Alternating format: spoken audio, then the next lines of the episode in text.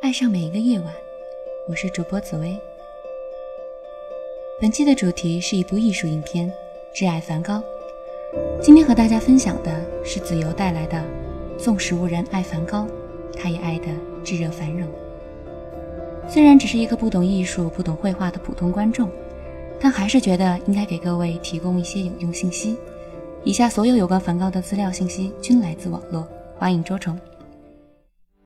这并不是一部多么有灵魂深度的电影，也没有深入展现画家梵高真实的一生以及他充满生机的心灵，而就是这样一部耗时四年、用了一百二十五位画家、六万多幅作品的电影，消耗的成本应该足以体现他对拍电影这件事情的诚意。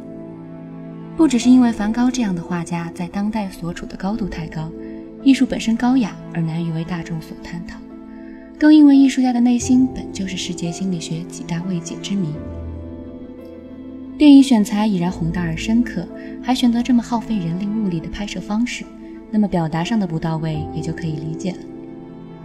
历史上有关梵高的衍生作品，大多开始于出生起就被笼罩在已死同名大哥的阴影之下。他大哥就像一个幽灵，虽然早夭，却凭借着这些后人的脑补，从未离开人间。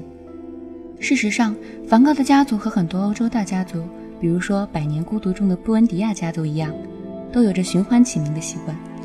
他家的每一代人中都有一个文森特·梵高。梵高本人和他的伯伯、侄子重名，他的父亲也和他的二弟、叔父重名。所以，事实并非像许多艺术作品那样，母亲是为了纪念他死去的大哥，才给梵高和大哥一样的名字。就比如说。如今，梵高博物馆代表家族的负责人仍然叫做文森特·梵高。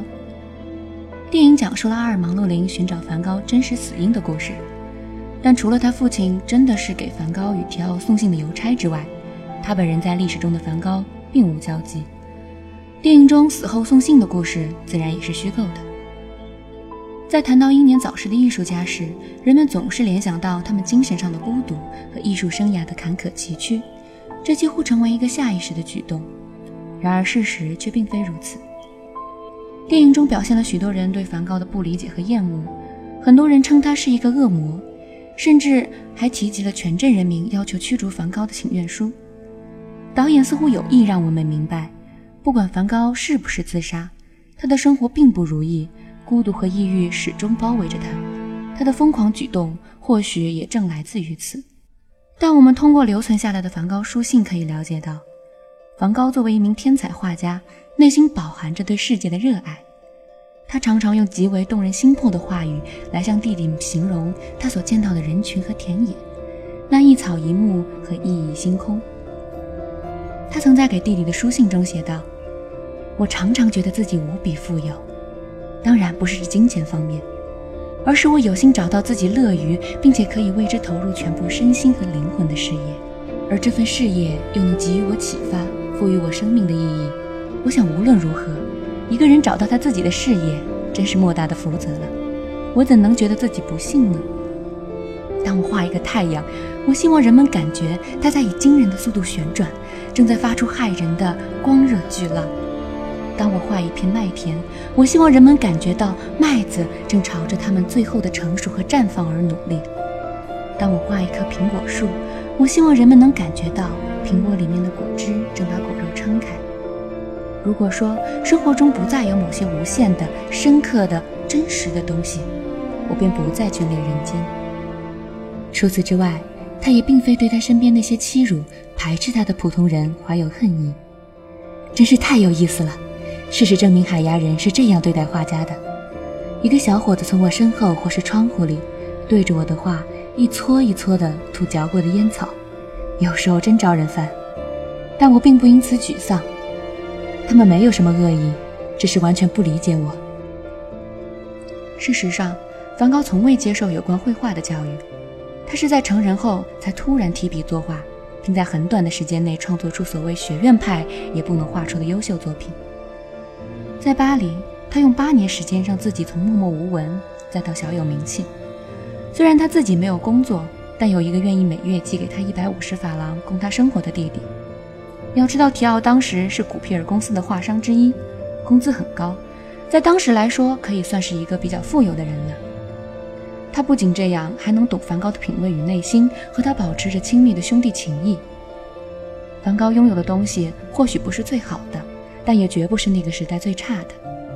若从精神方面来说，他显然热爱生活，并把艺术作为为之奉献一生的事业。若说他的死与自身心理有关，那他有完成作画目标而失去人生意义去死的可能。却绝不可能是被极大的痛苦或久不治愈的抑郁症折磨而死。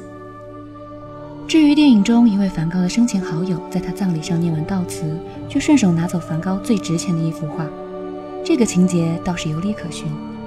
著名的，比如保罗·高更、贝尔纳等梵高的好友，不能否认他们与梵高的亲近，或是与提奥的身份和金钱面子有关。艺术家的世界里，当然不只有诗和远方。否则，梵高也不会因为资金问题而和提奥争吵。那么，至于有关梵高是他杀而非自杀的猜测，这是首次在影视作品中有所体现。但是，从疑似杀人凶手的雷内生前采访中，我们并不能判断这个他杀猜测的真实性。这也是电影并未给出最终解答的原因之一。梵高临死前留下遗言：“不要去责怪其他人，虽然极可能是虚构的。”但此种态度也能与梵高众多书信中所表露的意思吻合，即生存和死亡的问题并不是他所关心的。他眼睛已被火热的美丽世界所覆盖，他的心中只有作画。正如电影中玛格丽特所说的：“你们与其探求他的死，不如好好欣赏他的画作吧。”本期节目到这里就全部结束了，欢迎关注微信公众号“爱晚 FM” 获取全文以及背景音乐。